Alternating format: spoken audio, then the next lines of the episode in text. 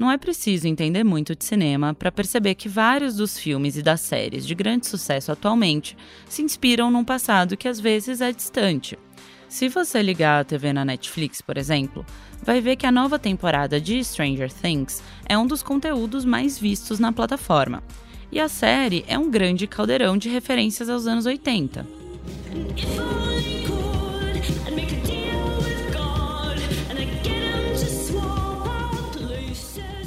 Essas referências aparecem na trilha sonora, como nessa música da Kate Bush, na época em que se passa a história e até mesmo na escolha do elenco.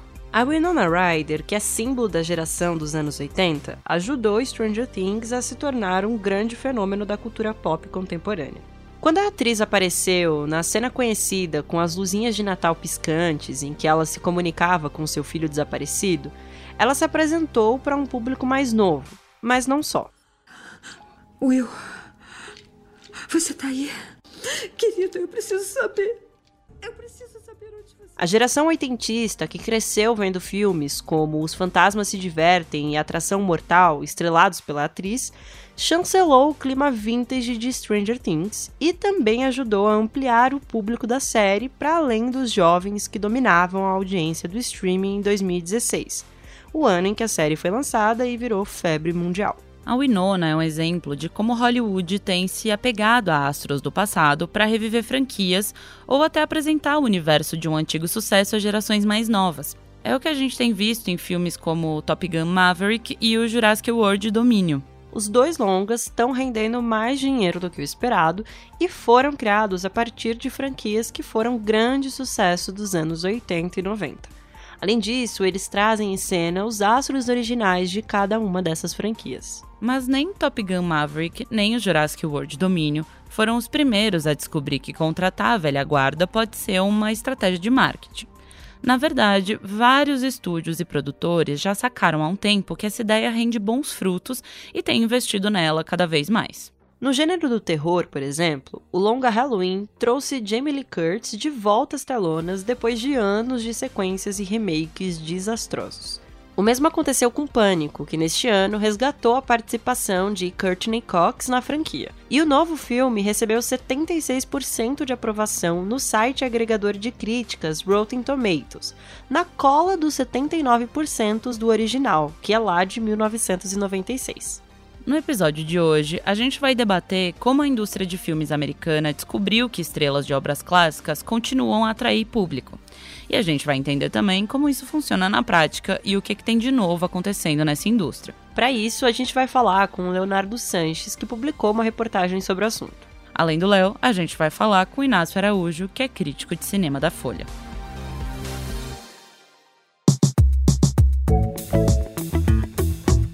Esse é o Expresso Ilustrada, o podcast de cultura da Folha com episódio novo toda quinta às quatro da tarde. Eu sou a Carolina Moraes.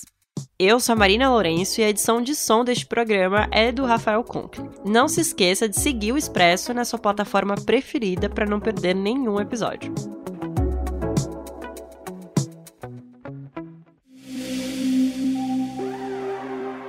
Quando o trailer do novo Jurassic World saiu, boa parte dos fãs da franquia entraram em êxtase.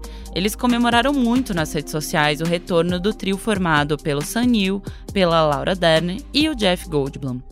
Alice Sattler. Alan Grant. Mas você não veio até aqui só para botar o papo em dia. Você vem ou não vem? Os atores que estrelaram a primeira versão do clássico dos anos 90 deram as caras já na divulgação do filme, deixando um gostinho nostálgico para os fãs e aguçando a curiosidade de quem não estava entendendo o burburinho sobre o trailer. E mesmo sendo um fiasco de crítica, Jurassic World O Domínio permanece entre os filmes de maior bilheteria mundial desde que chegou aos cinemas. Essas referências ao passado é, sempre existiram nas franquias é, moderninhas de hoje, né? Esse aí é o Leonardo Sanches. O que tem acontecido, o movimento, que é a grande novidade agora, é que para além de referências, para além de personagens que já existiam, de tramas, narrativas que já existiam, a gente tem os próprios astros originais voltando para franquias de sucesso, né? Então não é simplesmente uma referência, a gente está vendo ali a Laura Dern, que foi explorar a Ilha Nublar no primeiro Jurassic Park, é, tendo que lidar novamente com dinossauros perigosos no Jurassic World.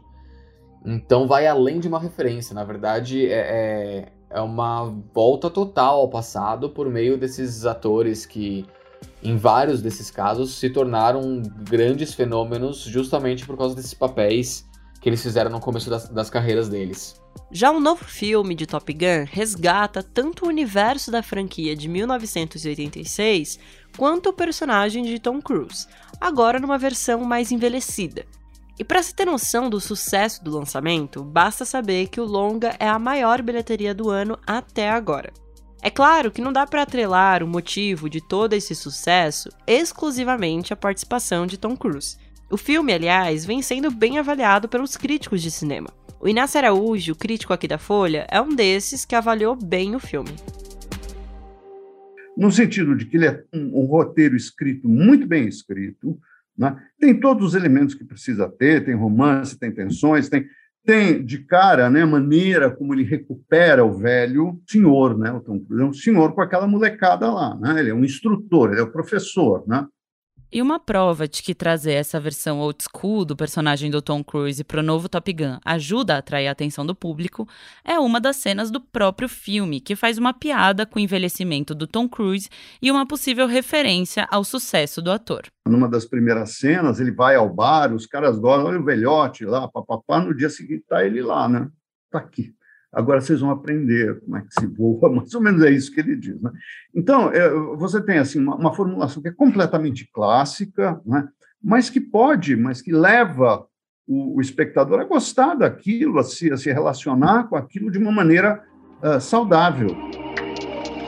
Essa estratégia de resgatar atores tem aparecido nos mais variados gêneros. Entre os super-heróis, por exemplo, o longa Homem-Aranha Sem Volta para Casa reergueu as bilheterias pandêmicas e pôs o Tom Holland ao lado dos antigos intérpretes do protagonista, o Tobey Maguire e o Andrew Garfield. Se os longas anteriores, estrelados apenas pelo Andrew Garfield, estavam ruins de bilheteria, o último Homem-Aranha já arrecadou quase 2 bilhões de dólares, o valor que é o dobro do primeiro filme da série. Na TV, a série Obi-Wan Kenobi capitalizou em cima de fãs sedentos para ver Evan McGregor segurar novamente seu sabre de luz. Eu tô pedindo para nos deixar em paz, Ben. Quando chegar a hora, ele deve ser treinado. Como treinou o pai dele?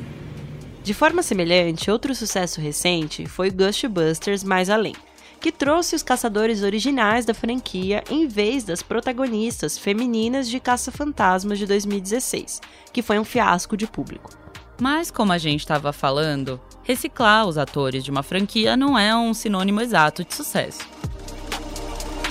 A gente viu aí, por exemplo, Matrix, o novo Matrix, que, bom, é difícil falar em dados de bilheterias dele, porque ele foi lançado ainda num, num contexto de pandemia, mas não gerou todo o alarde que, que se esperava para um filme como Matrix. Então é, é difícil prever, mas a, a grande questão é manter a essência do de quem era aquele personagem no passado. Pelo menos é o que dá para dizer quando a gente vê os filmes que estão sendo bem sucedidos nessa, nessa nova prática.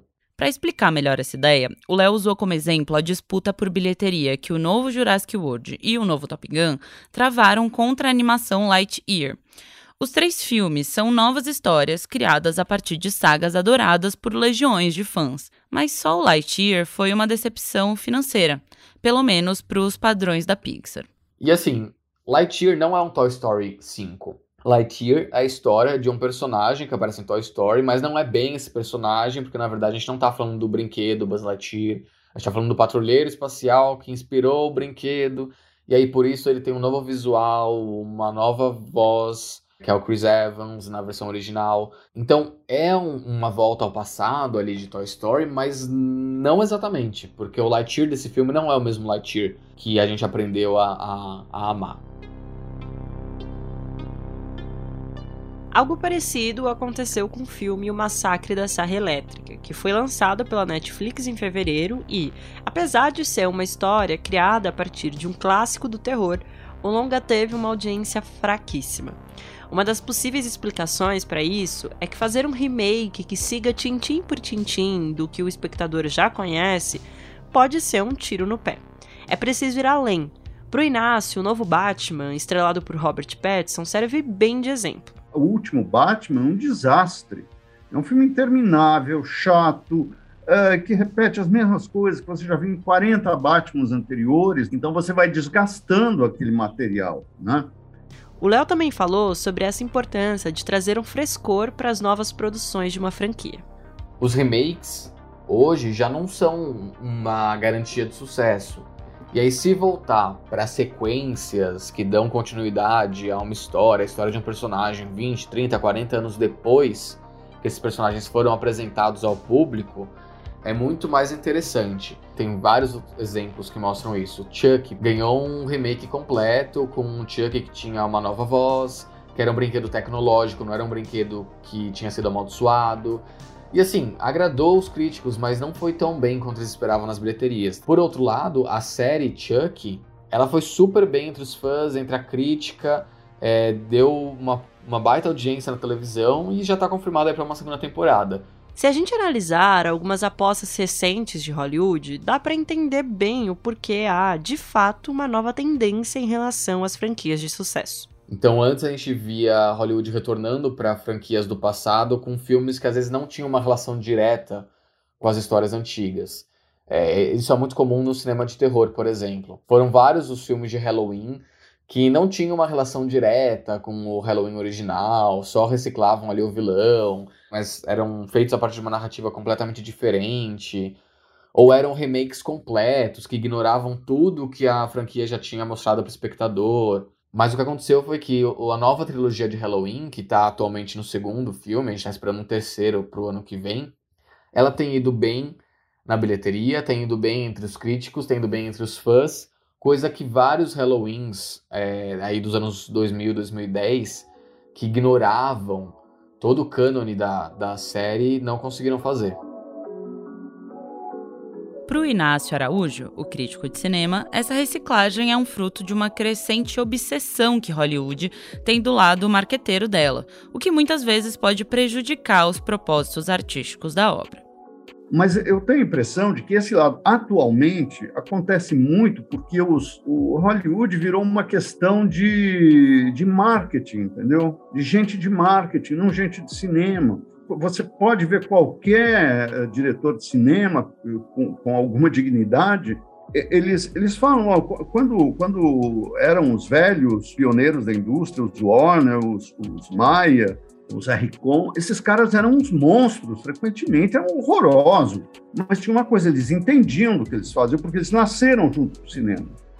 Um dos principais objetivos de Hollywood hoje é realmente estender a vida útil das franquias para assim gerar mais lucro. E para fazer isso, a receita é criar novas linhas narrativas para personagens que já são adorados. E na verdade, é, essa tendência de escalar astros do passado em novos filmes é, só reflete essa ânsia de Hollywood por buscar estender a vida útil de franquias de sucesso, porque é uma forma mais fácil de fazer dinheiro, né? A gente já tem os personagens prontos um universo pronto, uma legião de fãs que está ali na expectativa que vai consumir qualquer coisa que seja relacionada àquilo. Então é muito mais fácil você reciclar algo que você já viu que deu certo do que começar do zero. Mas antes de ir embora, fica por aí que ainda tem as dicas da semana.